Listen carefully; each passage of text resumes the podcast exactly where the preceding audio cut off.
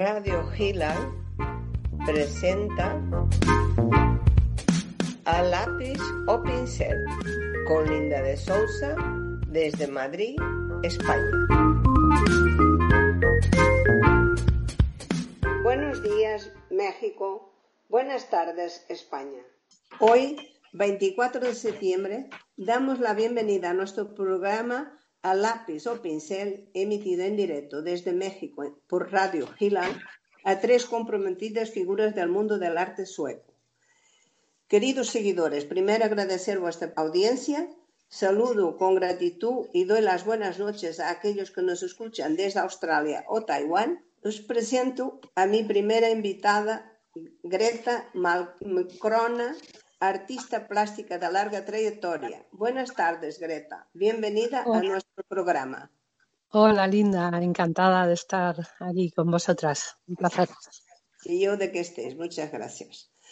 Saludo ahora a Karina Jarret, actual directora de la Herencia Cultural de la antigua ciudad de Luleo y del Museo al Aire Libre Hegigan. Perdonad que mi, mi sueco no es muy bueno. Buenas tardes, Karina. Bienvenida a Radio Gila. Muchas gracias, Linda. Eh, hola a todos. Hola, hola. Por último, saludo a Ethel Bergman, artista plástica y organizadora de eventos culturales. Buenas tardes, Ethel. Bienvenida a nuestro programa A Lápiz o Pincel. Hola, Linda. Buenas tardes, buenos días o lo que sea en cada sitio. Y muchas gracias por estar invitada. Una vez saludados nuestros invitados, entramos en la primera mitad del programa presentándolos de uno en uno y haciéndolos dos preguntas. Empezamos con Greta Malmkrona. Nace en Madrid, hija de padre sueco y madre española. En 1974 inicia el bachillerato en el Colegio Escandinavo de Madrid cursando en 1978 estudios de arquitectura en Gothenburg, Suecia. En los 80 estudia Bellas Artes en Madrid con el maestro Gutiérrez Navas, donde adquirió destacada maestría en el dibujo y el retrato. Su pintura se desenvuelve en torno al neoexpresionismo, de cuyo corpus comparte la fuerza en el trazo, el dominio y la libertad en la mezcla cromática, que junto a un elemento del arte zen da a su pintura una gran serenidad. Ha realizado numerosas exposiciones en España y demás países de Europa, así como en Iberoamérica, Estados Unidos y Japón. Sus obras figuran en el Chase Manhattan Bank, en el Banco Nacional de España y en el Banco Nacional de Panamá, así como en importantes colecciones privadas. Ha recibido numerosos reconocimientos a su trabajo, entre ellos beca del Círculo de Bellas Artes, lo que le permitió seguir profundizando en la pintura en todas sus facetas. Segundo premio de pintura del Colegio de Ingenieros de Caminos, Canales y Puertos de Madrid. Premio Alcántara de Pintura en Madrid. Y el primer premio de dibujo en Gunsk, en Suecia. Su última exposición, Autorretrato, tuvo lugar el pasado mes de febrero en Madrid, en la Sala Abierto, Fundación Iberoamérica Europa. En esta ocasión, su obra ahondaba precisamente en el sentimiento de doble pertenencia. Suecia, España. Dos raíces, un solo tronco. Querida Greta, tú que has logrado aunar tan bien tu parte sueca con la española, ¿cuál de las dos consideras que predomina más en tu trabajo creativo? Uf, Linda, pues difícil porque yo creo que depende del momento, que hay veces que estoy más en, la pasión, la, acción, que para mí es la parte española, y hay otros momentos en que, que soy más sueca, entre comillas, eh, calma, más silencio, más eh, algo etéreo, que, o sea, que, que no te puedo decir, pero, pero lo bonito es que ya lo he ido descubriendo poco a poco y, y, sé cuándo estoy en una, cuándo estoy en otra y cuándo consigo fundir, creo. O sea que hay momentos en que consigues fundir las dos partes y creas algo nuevo. Sí, sí, sí, sí, sí, y estoy muy agradecida, justamente en esos momentos estoy muy agradecida por esa doble mm, cultura. Sí. Es enriquecedora, es verdad que sí. Oye, mm. ¿qué le dirías tú a los jóvenes que empiezan ahora su carrera de bellas artes para enfrentarse mejor al cambio social que el COVID-19 está imponiendo a todas las sociedades en el mundo? Uf, pues eh, es difícil porque ya que decir también, o me lo digo, pues, es que, hay que seguir, que no perder la ilusión, que lo importante eres tú, que está dentro y que va a salir y que no, no te pongas barreras, pelea, porque si lo tienes dentro va a salir y, no se va a perder. Así que hay mucho, hay mucho para, para andar, no te pares y con alegría, ¿eh? a pesar de todo, con alegría. Creo que es muy importante tener esa actitud de fuerza. Estoy de acuerdo contigo. No hay que tener miedo a la vida y hay que seguir luchando. Totalmente, totalmente. Sí. Muchas gracias, Greta. Pues seguimos con Karina Jarrett. Karina Jarrett. Nace en Viña del Mar, Chile, en 1963, trasladándose a Suecia a mediados de los años 70. Actualmente reside entre Estocolmo, donde está su familia, y Lulea, donde está su trabajo. Se educó en la Universidad de Estocolmo, donde estudió arqueología, lengua hispánica y liderazgo.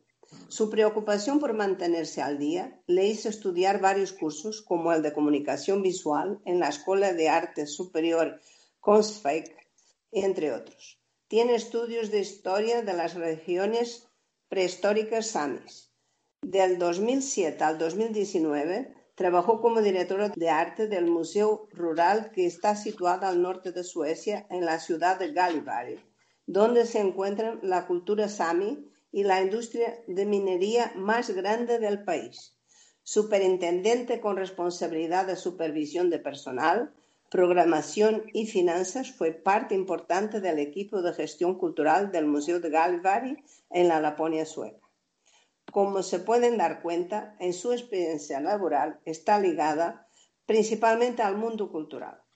Parte de su trabajo ha sido decorar nuevas construcciones con arte y llegar a acuerdos con los artistas que diseñaban las nuevas viviendas públicas. Su labor ha sido planificar organizar y producir exposiciones sobre todo de arte y cultura, trabajando para implementar nuevas formas de recibir al público y abrir las puertas a todos los ciudadanos, para hacer que arte, historia y cultura fueran accesibles para todos. Desde 2020 es directora de la Herencia Cultural del Mundo en la antigua ciudad de Luleo, Gamelstad, y del Museo de Arte al Aire Libre Helginan, que está situada en la costa norte de Suecia. Me vais a disculpar que no pronuncio muy bien los nombres suecos, pero son gajes del, idioma. está muy bien, Linda. Gracias. Apreciada Karina, ¿cómo te has enfrentado tú a la gran responsabilidad de dirigir un museo? ¿Con qué apoyos has contado, más siendo mujer, por parte de los que te han seleccionado para el puesto? Eh, bueno, son, son varios aspectos en realidad. Creo que lo primero es eh, una convicción personal de, de, saber que tú puedes hacer el trabajo, que mm, después que has recibido la, eh, la misión de hacer un, un trabajo específico y y también, eh, bueno, aparte de, dedicarse y la dedicación, también se necesita eh, del apoyo de las personas que son claves en tu trabajo, aparte de tus jefes más cercanos, tus colegas y las personas que trabajan con uno. Em, eh, tal vez podría decir también em, el interés y la pasión por el trabajo, sobre todo. ¿Cómo afecta la pandemia producida por el COVID-19 a tu labor de dirección de la herencia cultural del mundo y del Museo del Aire Libre Heginan? Sí. Eh, bueno, desde marzo hemos tenido bastante trabajo con, em, eh, con esto del COVID para asegurarnos de que todas las actividades que tenemos sean seguras. Al principio era un poco inseguro si podíamos tener abiertas las puertas eh, y hemos tenido que sacar muchas actividades de nuestra, de nuestra planificación y, hacer cosas diferentes y actuar de otra forma. Entonces hemos comenzado a planificar más em, eh, actividades digitales, por ejemplo, que hemos podido hacer a través de Internet. Ahora tenemos tanta ayuda por ese lado, o sea que sí, hemos, por supuesto estamos afectados, la economía se afecta. Eh, eh, tenemos mucho menos público, pero hemos visto al final que las cifras muestran eh, que hay casi la misma cantidad de visitas en el museo que el año anterior. O sea, hemos podido tener un verano bastante activo a pesar de todo esto, pero claro que nos afecta. Claro. Lógicamente, habéis tenido que reducir los visitantes y todo eso, ¿verdad? cualquier... Claro que sí, para asegurar, sobre todo cuando la gente entra, porque el, museo al aire libre es, eh, tenemos mucho espacio, entonces la gente puede estar afuera, pero cuando necesitas entrar a mirar en, en, eh, en las viviendas, por ejemplo, históricas, tienes que reducir y, y tener mucha seguridad. Claro. Sí. Muchas gracias. Completamos el trío con Ethel Bergman. Nace en el año 1949 en Galivari, Laponia, Suecia, encima del Círculo Polar Ártico, estudiando en una escuela que luego se transformó en el Galivari Museo. En los últimos años ha expuesto en innumerables certámenes, exposiciones y ferias dentro de nuestro país y fuera de nuestras fronteras en lugares como Estocolmo, Galivari, Malmö-Berger, Lulea, Akas, San Marco, Overkalix y Kiruna en Suecia, Nueva York y Miami en Estados Unidos, Roma y Sicilia en Italia, Sylt en Alemania, Gmund en Austria, Niza y París en Francia y Oporto en Portugal.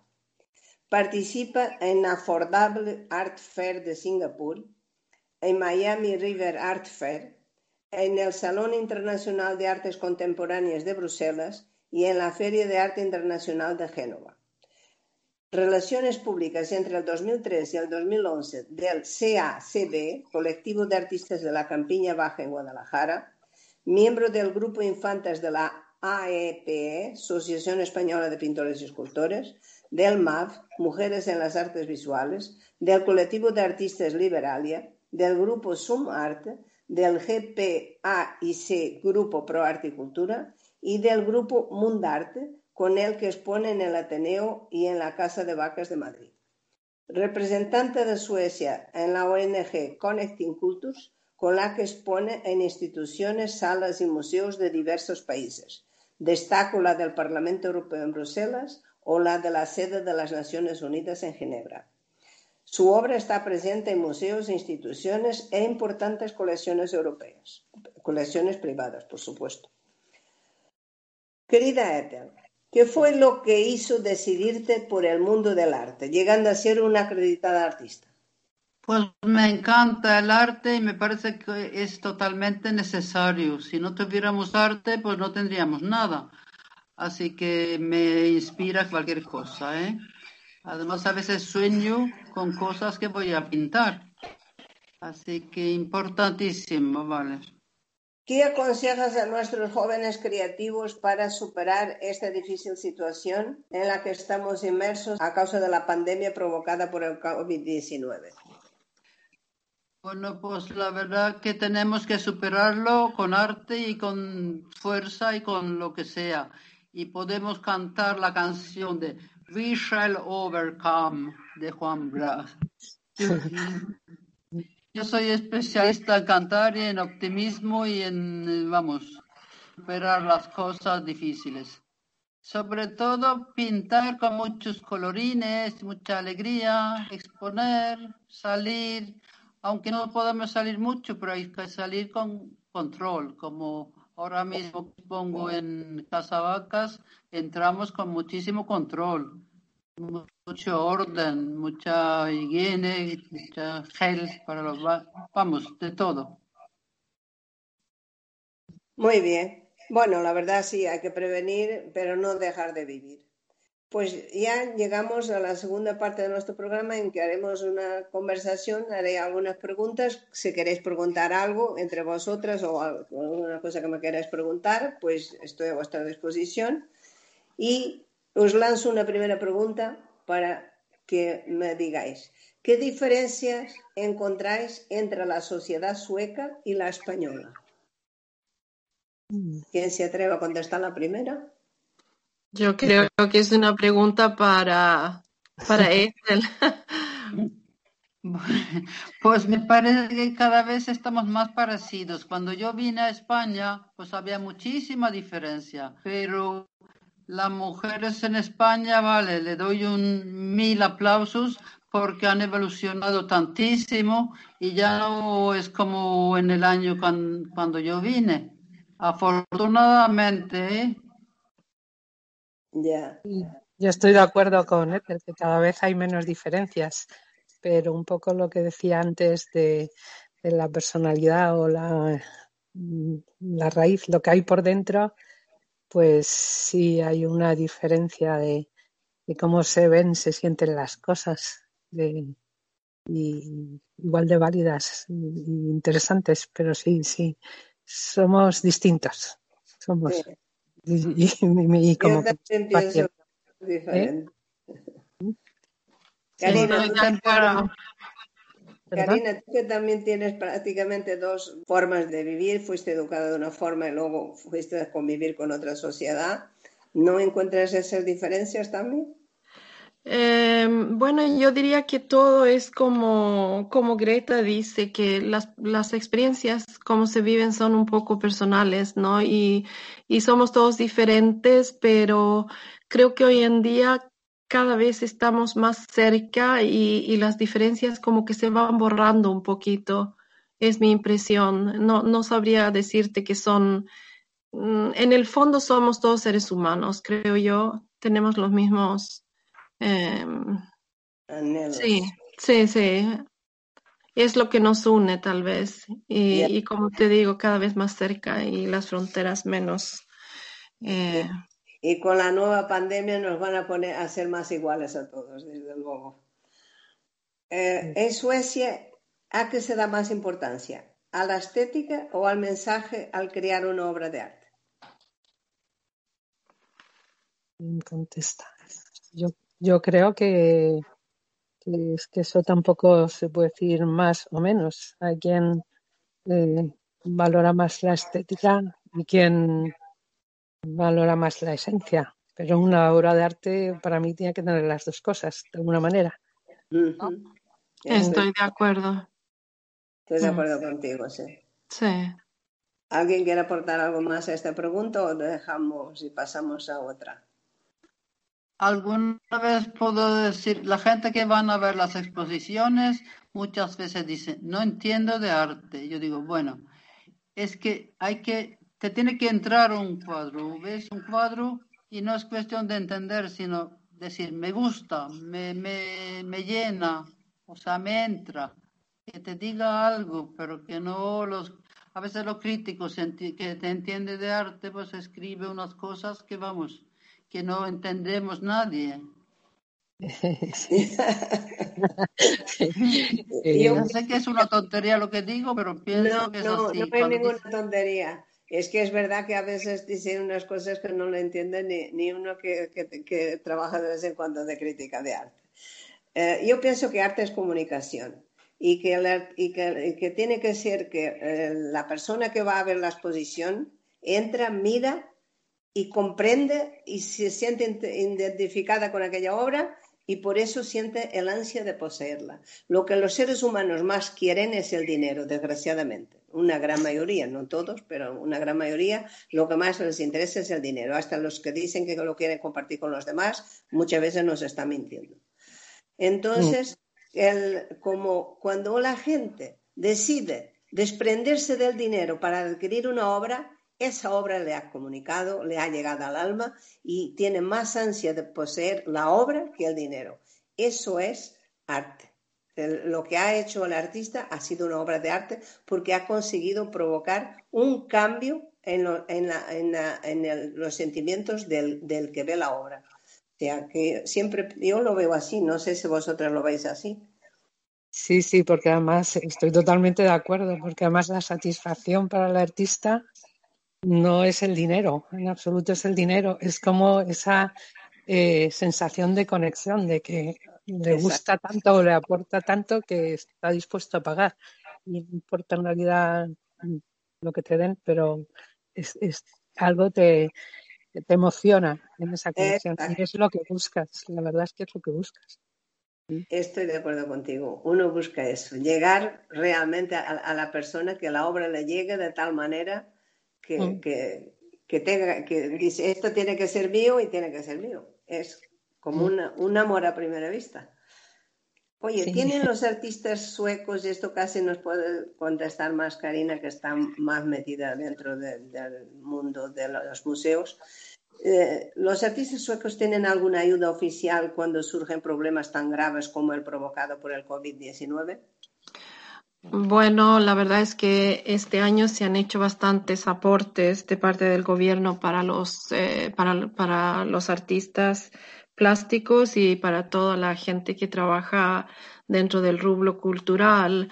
Eh, siempre se hace poco, pero sí se ha trabajado bastante para para apoyar porque ha afectado mucho al, dentro del mundo de la cultura, sí. O sea que apoyos hay, sí. Ahora, cuánto no sabría decírtelo, pero sí, sí, hay, por supuesto, y, y, en, el, en el nuevo, eh, ¿cómo se dice?, budget que, que viene ahora también hay más apoyo para la cultura. Se entiende también que sin cultura, bueno, no, no, no, mm, no es muy divertido, ¿no? La sociedad se vuelve muy, eh, muy apagada, o como se podría decir. Ya. Sí, la cultura hace parte del ser humano y, el, pueblo culto pues es mucho más feliz y, y, da más para su propio país que el pueblo inculto. O sea, la cultura hay que cuidarla y el arte hay que hacerla llegar a todas partes. ¿Hay, ¿Existen asociaciones de, artes, de artistas en Suecia? Eh, sí, bastante y están muy bien organizados. Eh, existen, no sé si llamarlos clubs de arte o organizaciones independientes eh, que están apoyando siempre de diferentes formas y a todos los niveles. o sea que sí, está bastante organizado. Hay bastantes organizaciones que se dedican a, en, su tiempo libre y otros profesionalmente, por supuesto, para, para apoyar el arte, para difundir el arte, para, para explicar. Em, hay mucho trabajo que se hace a diferentes, em, en diferentes planos, se puede decir. Eh, yo no trabajo directamente como artista, pero trabajo apoyando y he trabajado muchos años eh, eh, en apoyo, o sea que se, que hay muchas personas que trabajan por el arte para apoyar, difundir y eso que digo. Sí, la verdad es que hay apoyos. Yo me acuerdo cuando hemos hecho en Galevari la exposición en homenaje a Miguel de Cervantes, que me ha emocionado mucho que tuvieras ahí los juguetes y todo para los niños que pintaran a Cervantes. Y, y sí, que, que habéis dado mucho apoyo y eso es extraordinario. Y me imagino que las asociaciones ahí también se apoyan a los artistas entre ellos mismos. Sí, sí. Claro, es una forma de ayudar a, que gente joven pues se pueda iniciar y lanzarse a este mundo nuestro que es tan difícil y que somos cuando hay problemas como el tan grave que está eh, azotando ahora el mundo, pues eh, los primeros en caer son los artistas y los últimos en levantarse también, porque mm. lo primero que la gente hace es no comprar arte. Eso está claro. Ah, una cosa sí quería decir. Yo sí creo que en Suecia hay más sentido colectivo y, se apoyan más eh, los artistas entre sí. Aquí en España somos muy individualistas de alguna forma y eso pues, pues no ayuda para, para esas, eh, esas acciones en común y buscar eh, apoyos y tal. Pero creo que en Suecia sí, están más, más unidos, más unidos. Uno de los trabajos que se hace para para los jóvenes que tú hablabas es, por ejemplo, los, em, los, eh, las exposiciones de, las, de la primavera, eh, donde se da la oportunidad a la gente que son eh, amateurs, se dice la palabra, para, para difundir sus trabajos y también es una forma de, esto lo hacen muchos museos profesionales, desde los más grandes hasta los más pequeños durante la primavera, el salón de primavera, y, te da la oportunidad como artista joven o si estás pensando en, estudiar arte para probar cómo es exponer tu trabajo en, con ayuda profesional. O sea que eso también es bastante bueno y también se trabaja mucho con los niños pedagógicamente con el arte eh, de diferentes formas y, esto también se difunde en todo, en, mucho, en galerías, no solamente los museos, sino que también las galerías de arte. Yeah. tú, por ejemplo, has formado un grupo de artistas con, con Bruno, ¿verdad? Y lo llevaste por toda Europa. Ethel. Ah, hola, hola. Perdón, estaba yo pensando en otra cosa.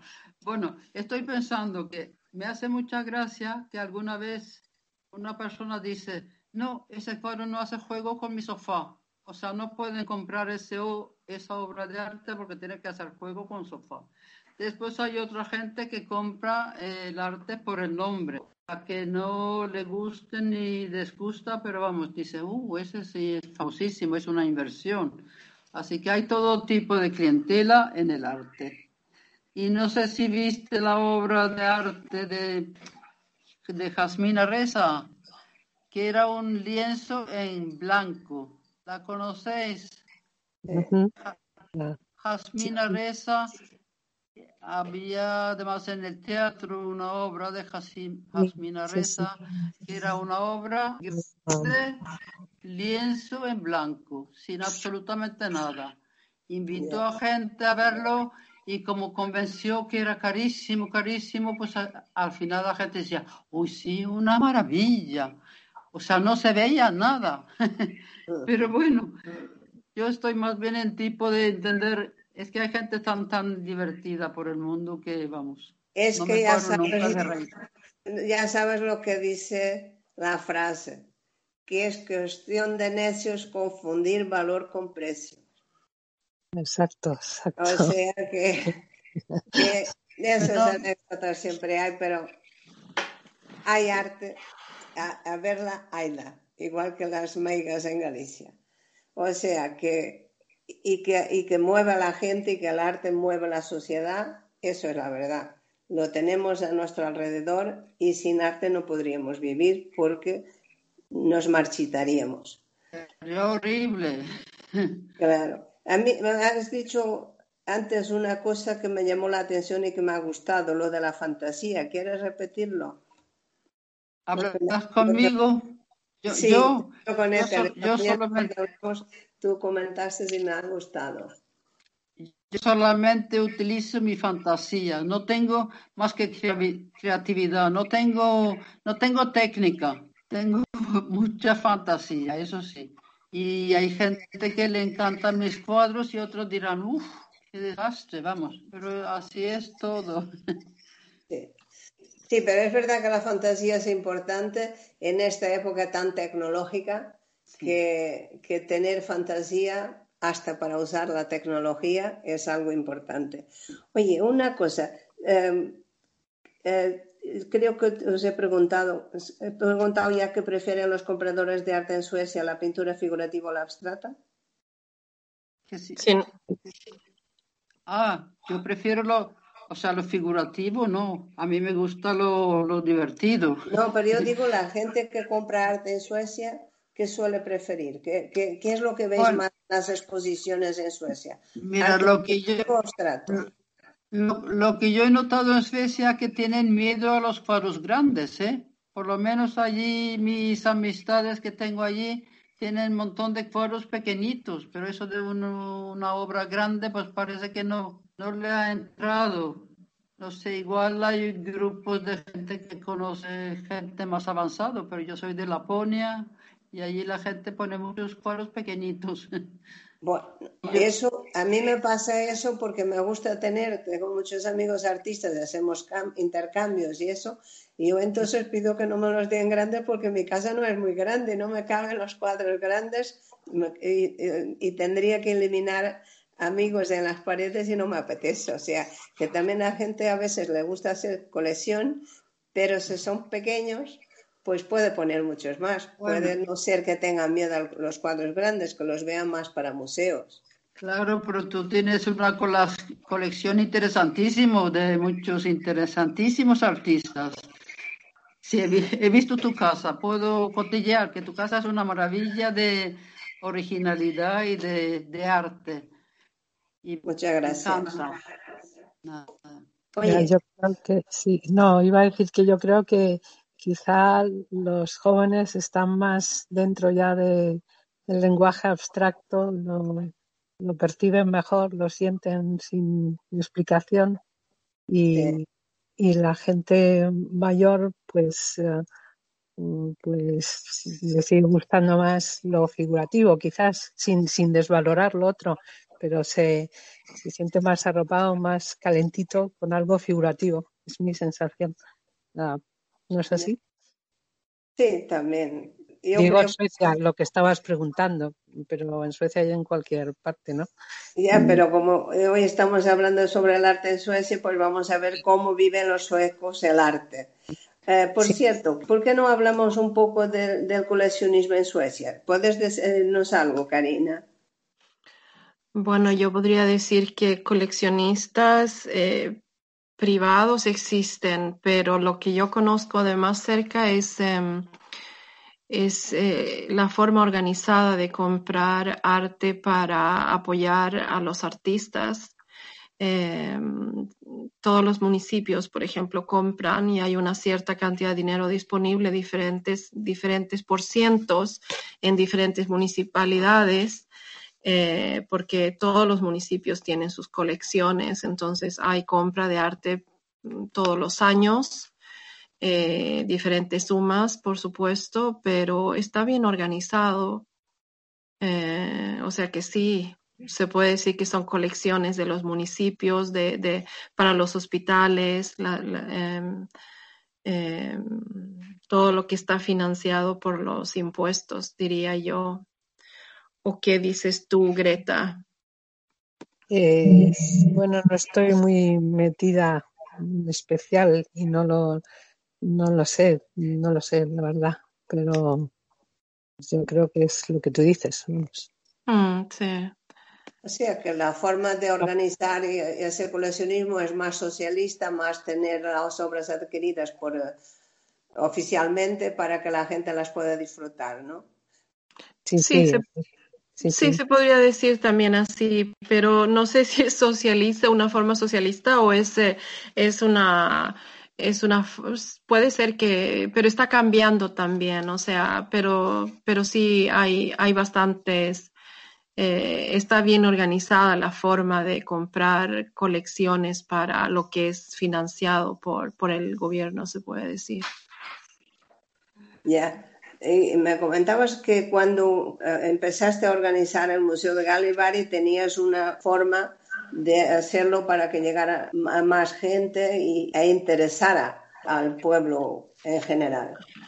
Eh, bueno, sí, un trabajo específico que hicimos fue mirar qué, qué edades visitaban el museo y cuando empezamos a mirarlo más de cerca era eh, ciertas personas que siempre venían, o sea, las mismas personas de la, de mayor y, eso, y para, para incentivar a todas las edades tuvimos que pensar de otra forma, entonces, eh, y trabajamos de muchas maneras, hicimos muchas cosas para atraer a, las familias, por ejemplo, con niños. Empezamos a, a hacer eh, inauguraciones con los niños específicamente. Hicimos exposiciones para los niños, exposiciones para las familias, eh, para los jóvenes y también trabajar de una forma inesperada, siempre de una forma seria, por supuesto, y correcta y pero de una forma que no se espera, o sea, más, más, eh, más abierta para todos, no tan, no tan seria ni tan, eh, como podría decir, eh, más lúdica. Eh, sí, tal vez esa es la palabra, claro, sí. Creo que nos dio bastante resultado porque las cifras dicen mucho a veces y pudimos aumentar con el, eh, con el 16%. Eh, las visitas. Eh, hicimos trabajos, por ejemplo, para darte un ejemplo, invitamos, eh, hicimos un trabajo junto con el Club de Arte de, de una de las empresas mayores de minería. Eh, que también tienen su club de arte y los invitamos a exponer su, porque ellos compran arte por una cantidad de dinero cada año y después lo rifan para los que son empleados de la empresa. Eh, y eso hizo que viniera un tipo de personas que normalmente no visitan el museo, ¿no? O sea que se puede trabajar de muchas formas y es lo que hicimos. Sí. Y nos dio buenos resultados. Hay que buscar la forma de motivar que las personas vayan a ver arte y, y que algunos se animan a comprar para que los artistas puedan vivir del arte. Cuéntanos el proyecto ese que has estado haciendo, que has aprendido hasta tú a abordar y que he visto preciosidades de grupos. Bueno, eso, eso es aparte de mi, eso es de mi trabajo, pero claro, sí, lo comencé en mi trabajo. Eh, fue un proyecto que, que comenzamos a hacer donde invitamos a, abrimos prácticamente un café de, de artes manuales, se puede decir, y al principio fue para, para incentivar eh, a trabajar de una forma positiva, ¿no? O sea que abrimos como un taller, invitamos artistas que nos vinieron a enseñar diferentes técnicas y, hemos aprendido muchísimo. Hemos podido invitar artistas bastante conocidos eh, que nos han dejado mucha, mucho conocimiento y hemos podido seguir trabajando juntas. O sea que hoy tengo un grupo de mujeres que yo trabajo eh, eh, con ellas dentro del, del arte textil y hemos expuesto eh, la última vez en Finlandia y hemos trabajado con un proyecto de, eh, nos hemos eh, inspirado en la transformación social que existe en este momento en la ciudad minera de Malmberget, eh, donde trabajamos también con una investigadora de Austria que es arquitecto y, y está haciendo su trabajo de investigación en esa ciudad y nos ha dado muy buenos resultados, pero el COVID nos ha hecho que nos hemos tenido que quedar en casa pues tú sabes que a, los suecos no nos reciben en, en otros, no nos recibían en, en, en, otros países nórdicos. Ahora se están abriendo las fronteras, pero, o sea que no pudimos viajar a, a Finlandia, pero la exposición fue muy exitosa y, y nos han halagado bastante. O sea que sí, ha sido muy positivo trabajar con eso y seguimos trabajando. Me, me es importante. Uh, Greta, tú trabajas sí. en, en, Madrid, que vives en Madrid, y, y, en Suecia también tienes estudio. No, en Suecia no tengo estudio. Cuando voy, voy como. Eh, no vale, voy a pintar, no voy a pintar, voy a visitar. Ah, pues tienes que buscar a alguien amigo que tenga estudio y que te deje pintar en Suecia, a ver qué sí, siente sí, pintar allá. Sí, en realidad podría tener, pero como, como que no voy con ese pensamiento, aunque últimamente, a raíz de la última exposición, sí que he pensado, debería enraizarme ahí una temporada y, y ver qué pasa. Y recuperar un poco más tu parte sueca. Sí, exacto, exacto. Eh, ¿Qué bueno, sientes tú cuando creas? ¿Qué siento yo cuando creo? Uf, es que es, es una necesidad. O sea, es como, es como buscar algo que no sé y a la vez sé, porque si no, no lo pintaría. Entonces, cuando sale eso en el cuadro, es como algo, algo que se completa, algo que me, me, me hace, no sé, eh, encontrar algo que, que, que no conocía. Y, y siento tranquilidad, felicidad, aunque suene muy, muy exagerado, un poco cursi, pues en el momento de, de llegar es felicidad. Ya está. Yo, yo pienso que, que la- el momento de la creación y el conseguirlo es algo mágico. Totalmente, sí. No se puede explicar. Si se pudiera explicar, pues ya lo escribiría en vez de pintarlo, no lo sé. Sí. Bueno, Mm. no puedes explicar, pero puedes pintarlo. Ethel, ¿y tú qué sientes cuando creas? Mira, hay un, hay un pintor sueco que tiene más de 90 años que se llama Erling Josefsson. Sí. Karina conoce a Erling, tú también, Linda, que estuvimos en su casa. Sí, Súper modernísimo. Me, me dio una Con- litografía y todo que la tengo dedicada. Más de 90 años tiene ya el señor y sigue pintando, como si fuera un chaval de 20. ¿eh? Una maravilla. Y su esposa, que Y también aquí- pintaba bien. ¿Te acuerdas que estuvimos allí? Y después Sí, me ahora acuerdo, veo me, yo. me acuerdo de la, de la, de la esposa, la mujer de él, que también, también era artista. Sí, Digo que, también. que se sigue trabajando ella también. Maravillosa, maravillosa. Y también estoy mirando aquí, hay una Carmen Herrera que tiene 90 años y vendió su primer cuadro a los 89. Así que tenemos esperanza de hacer muchas ventas, ¿sí? Es cubana. Y sale un artículo de ella interesantísima. Carmen Herrera, la guerrera silenciosa. Hace una, una arte bastante abstracta y con 90 años. Y, y Pero ¿dónde Eric está? pintaba- Es que no oigo. A ver. ¿Está en España?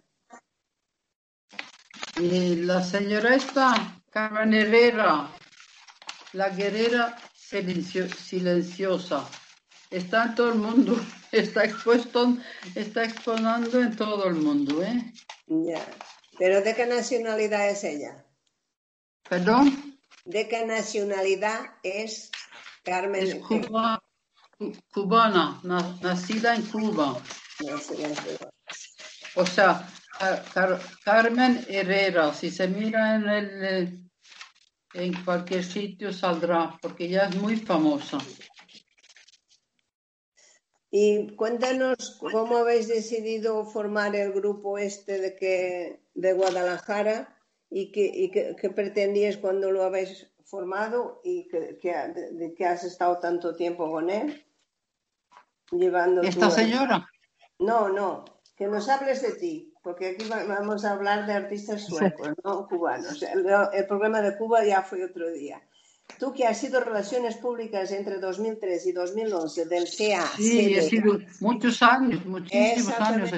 Cuéntame por qué habéis formado ese grupo, Mira. qué habéis conseguido con él. Eh, Es que he sido secretaria esclava Public Relation de, del colectivo de artistas de la Campiña Baja durante muchos años hasta que falleció Miguel Ángel, que era el, que, el alma. Y la nueva presidenta que iba a hacer milagros, pues no hizo absolutamente nada y ya no existe ese grupo. Qué lástima. Porque Ya. viajado por toda- Éramos 60 personas. También expusimos en Yelebore, ¿eh? Sí, No sé si te acuerdas. sí, sí. Hacia- bueno, no, este era tan. ya Estaban en el los 2008. anteriores, 2000. no fue con Karina que, que expusiste. No, pero eh, Karina no estaba entonces. No, entonces era Eh, Angelen Mikkelson y Lars, Israelsson. Después en 2008, creo que con 2009, creo que conocimos a Karina. Encantada, Karina, de haberte conocido. Igualmente, querida Ethel, Lo hemos pasado muy bien, ¿eh? hemos Y yo- hecho cosas muy lindas. Desde luego, desde luego que sí. Yo la verdad es que lo preguntaba porque como un poco la idea del programa es ayudar a la gente joven que está saliendo ahora, que está empezando, pues quitarles los miedos y que se atrevan, pues es, quería que hablaras del grupo para que se den cuenta que es el momento de unirse, de usar la solidaridad y de que hacer cosas en conjunto. Y por eso estamos usando los, la, como no se puede juntar mucha gente, pues usamos Internet para hacer las exposiciones virtuales y, y, así poder llegar y estar ahí hasta que pase esta epidemia, que como todo en la vida se pasará. Y por eso te preguntaba para que orientaras un poco cómo formar un grupo, qué es lo que hay que hacer, pero una de las cosas importantes ya has visto que tiene que la verdad que tener un grupo, llevar un grupo de 60 personas, que es totalmente altruismo y trabajo, vamos, montar, llevar, traer, hacer muchísimo trabajamos, ¿eh? Así que nada, yo, yo ya no estoy para grupos. estoy, pues, o sea, estoy en muchos no, pero estoy en muchos grupos, pero no quiero yo ser responsable de ningún ah, grupo. bueno, eso lo entiendo, porque sí que cansa, cansa mucho y eso, eh, no sé... época, esa energía ya me pasó, ¿eh?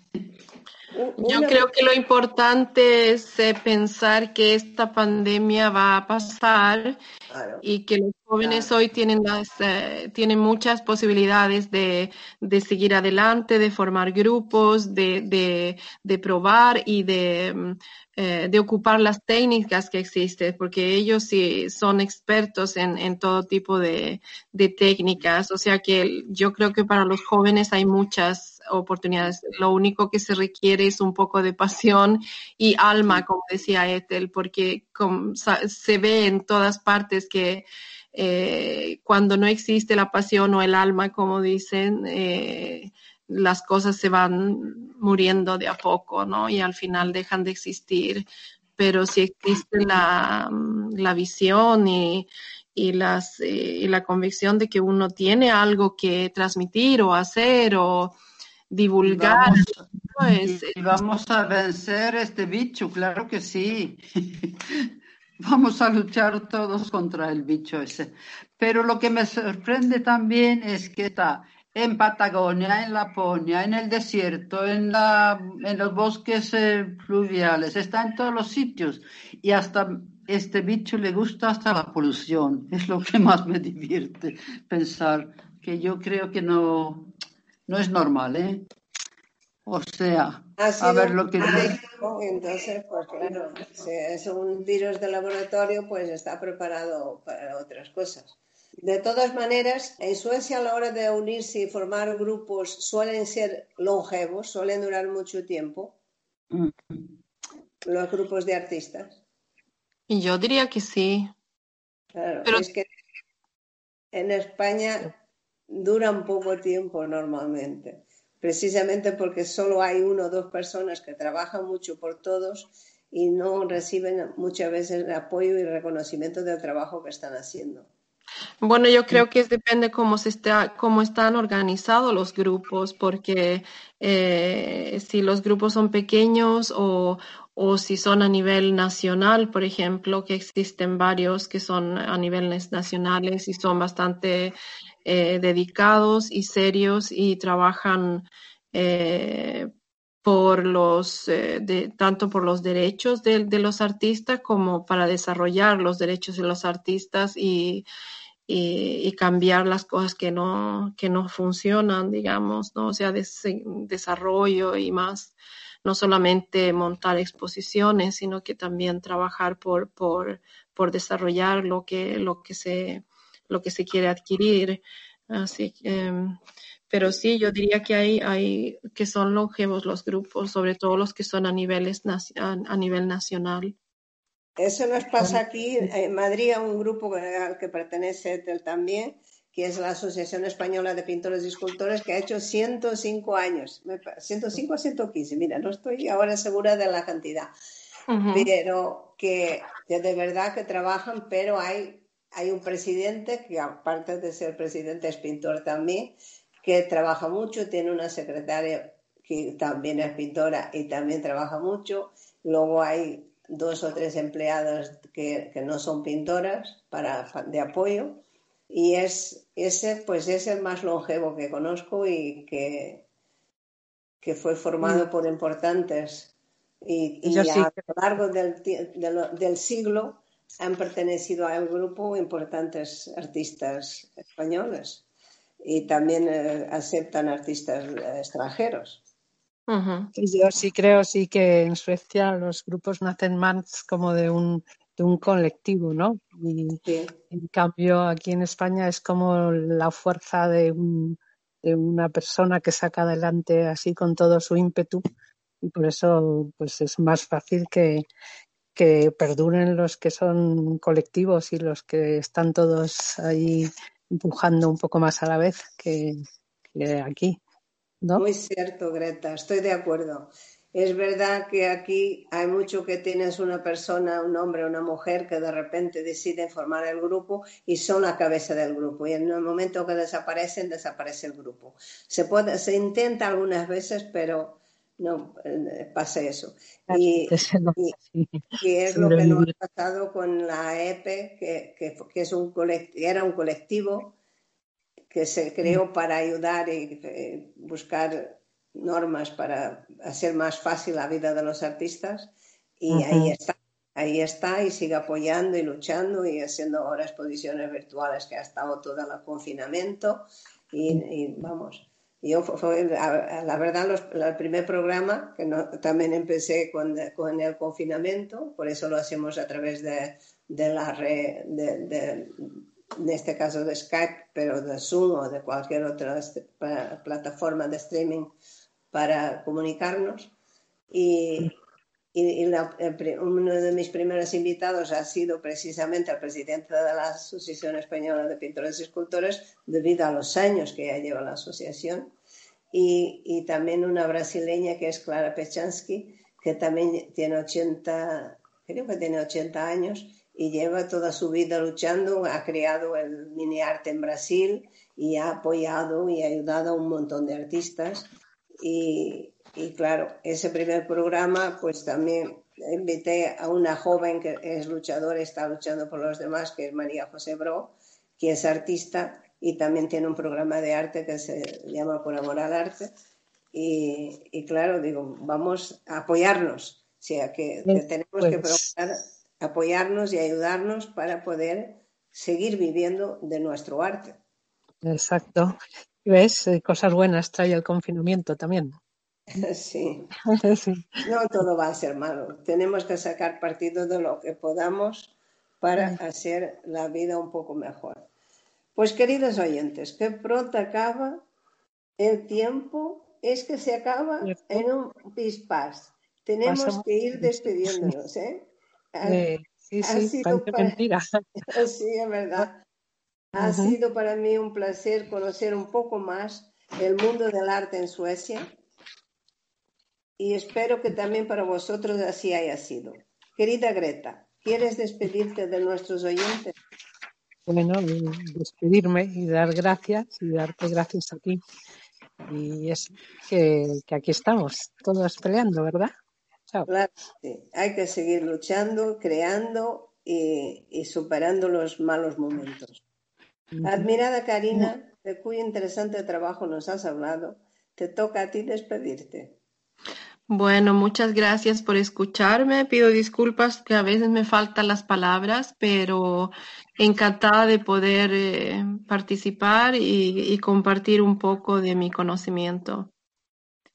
Sí, esa es una gran verdad. Hay que compartir los conocimientos y tú tienes muchos. Desde luego llevas mucho tiempo en este mundo y, y haciéndolo muy bien.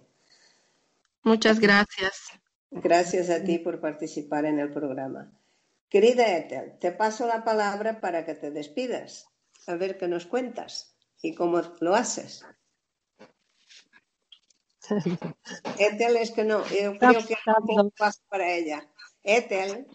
Está pintando hola. Que te Muchísimas toca gracias. a nuestra audiencia. Muchísimas gracias No sé si estás hablando con Greta o conmigo, es que no oigo. Contigo, Ethel, contigo. Ah, para ah. que te despides Ah, de mu- nuestra audiencia. Muchísimas gracias por haber podeci- por haber de- dicho mis tonterías y bueno, pues nada, hasta pronto, ¿eh? Muchas gracias. No, a- a- no te a- hagas de menos, no has dicho tonterías. Has Yo dicho digo muchas tonterías, mira, yo vivo de las bromas, ¿eh? ah, te gusta hacer bromas. Sí, me gusta, de todo hago bromas, ¿eh? Aunque soy muy seria en mi forma de ser, pero bueno. Ya. Bueno, pues se compaginarán las bromas con la seriedad. Ya está. Vale. Os doy las coordino, gracias sí. a las tres por hacerme partícipe de, de vuestro trabajo y hacer también a nuestra audiencia que se entere de lo que hacéis y cómo más o menos funcionan en Suecia. Señoras, señores que nos estáis escuchando, os mando un fuerte abrazo y un beso. El próximo jueves os presentaremos arte en República Dominicana.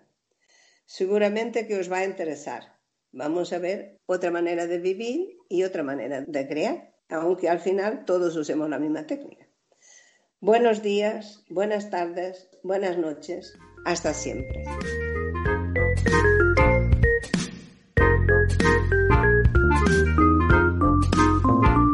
Radio Gilal, programa a lápiz o pincel, emitido desde México. Muy buenos días.